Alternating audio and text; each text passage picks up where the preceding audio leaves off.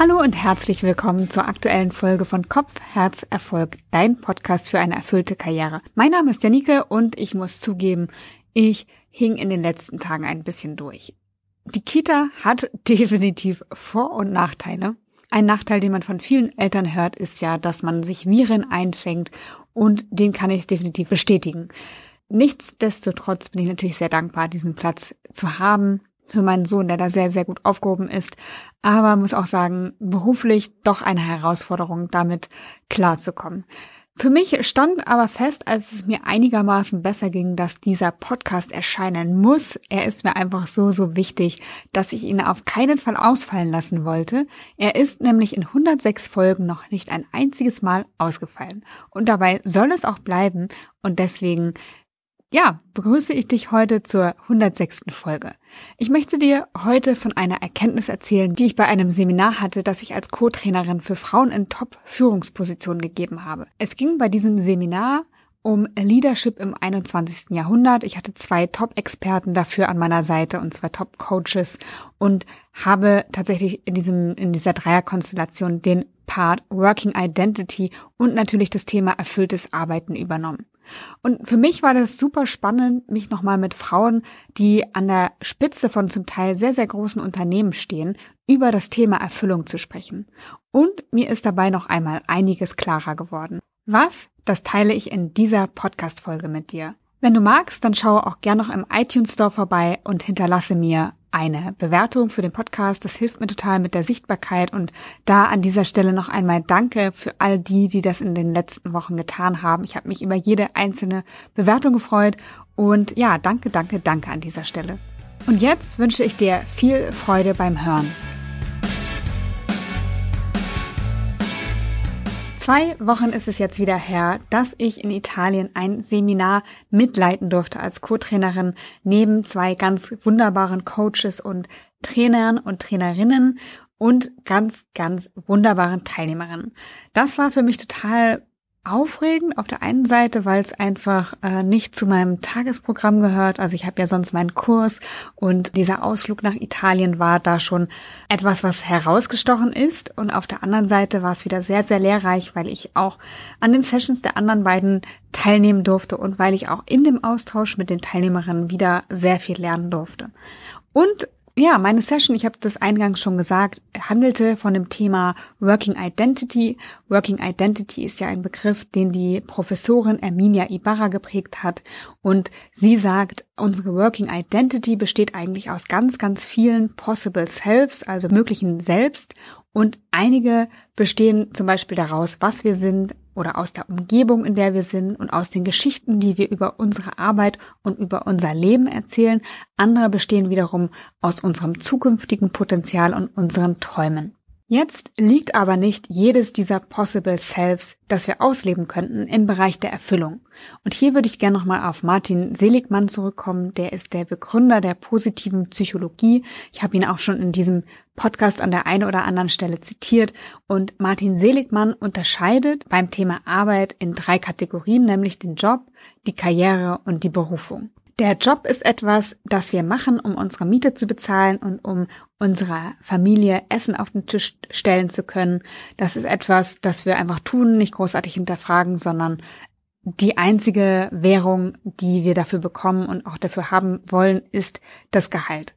Dann gibt es die Karriere, die verfolgen wir, um in einer Organisation voranzukommen. Wir wollen Status haben, wir wollen Aufstieg erzielen und wir wollen aber auch unsere Kompetenzen, unser Wissen und unsere Leistungen sowie unser Einkommen weiterentwickeln. Im Bereich Berufung üben wir dann wirklich was aus, weil wir einen größeren Sinn mit unserer Tätigkeit verbinden und es geht nochmal mit einem größeren Engagement und mit einem größeren Gefühl von Erfüllung und Wohlbefinden einher. Und man kann, also Studien belegen das, dass wirklich dieses Thema Berufung und Erfüllung wirklich zu einem besseren Wohlbefinden und zu einer größeren Zufriedenheit im Leben führt als die anderen beiden Kategorien. Während die Karriere noch etwas ist, in der wir extrinsisch motiviert werden durch zum Beispiel eine Beförderung, eine Gehaltserhöhung oder einen besonderen Bonus, ist die Berufung etwas, wo wir intrinsisch motiviert sind, wo wir aus uns heraus selber den Antrieb finden und nicht irgendwie von außen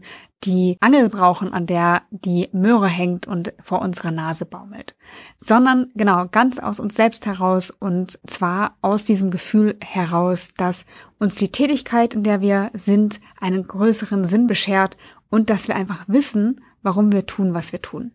Jetzt komme ich mal zurück zu Erminia Ibarra und ihrer Working Identity mit den ganz vielen Possible Selves. Dann können wir festhalten, dass jedes unserer Possible Selves in einen dieser drei Bereiche fällt, nämlich in den, in die Kategorie Job, in die Kategorie Karriere und in die Kategorie Erfüllung beziehungsweise Berufung.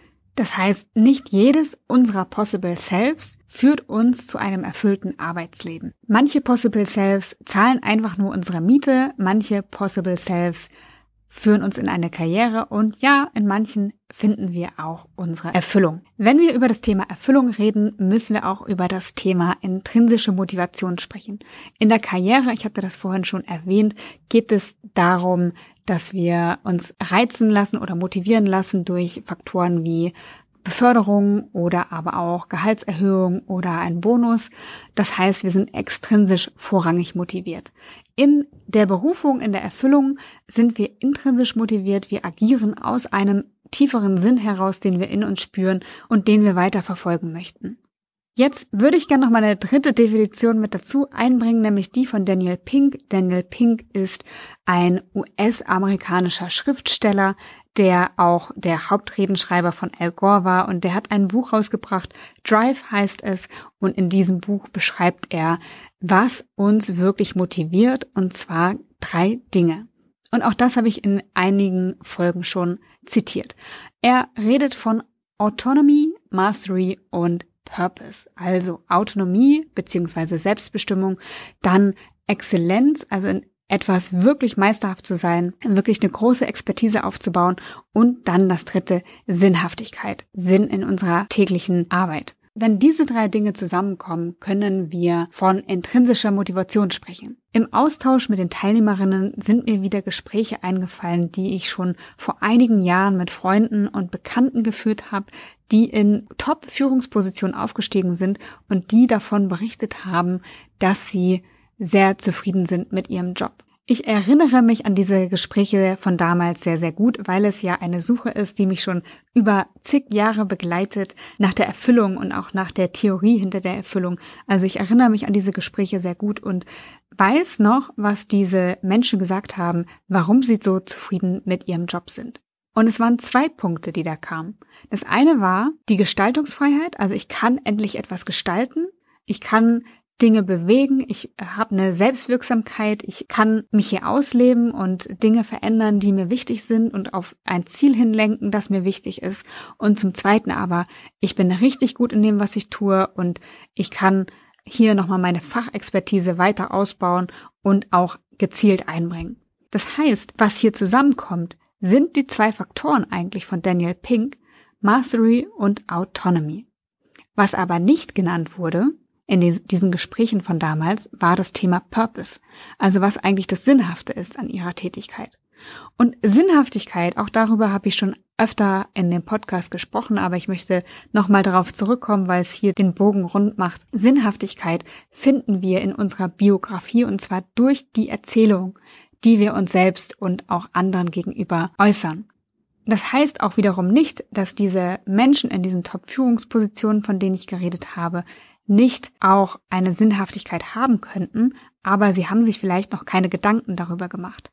Das heißt, nur weil ich mir keine Gedanken darüber gemacht habe, heißt auch nicht, dass nicht die Sinnhaftigkeit auch da sein könnte oder dass sie unterbewusst schon wirken könnte.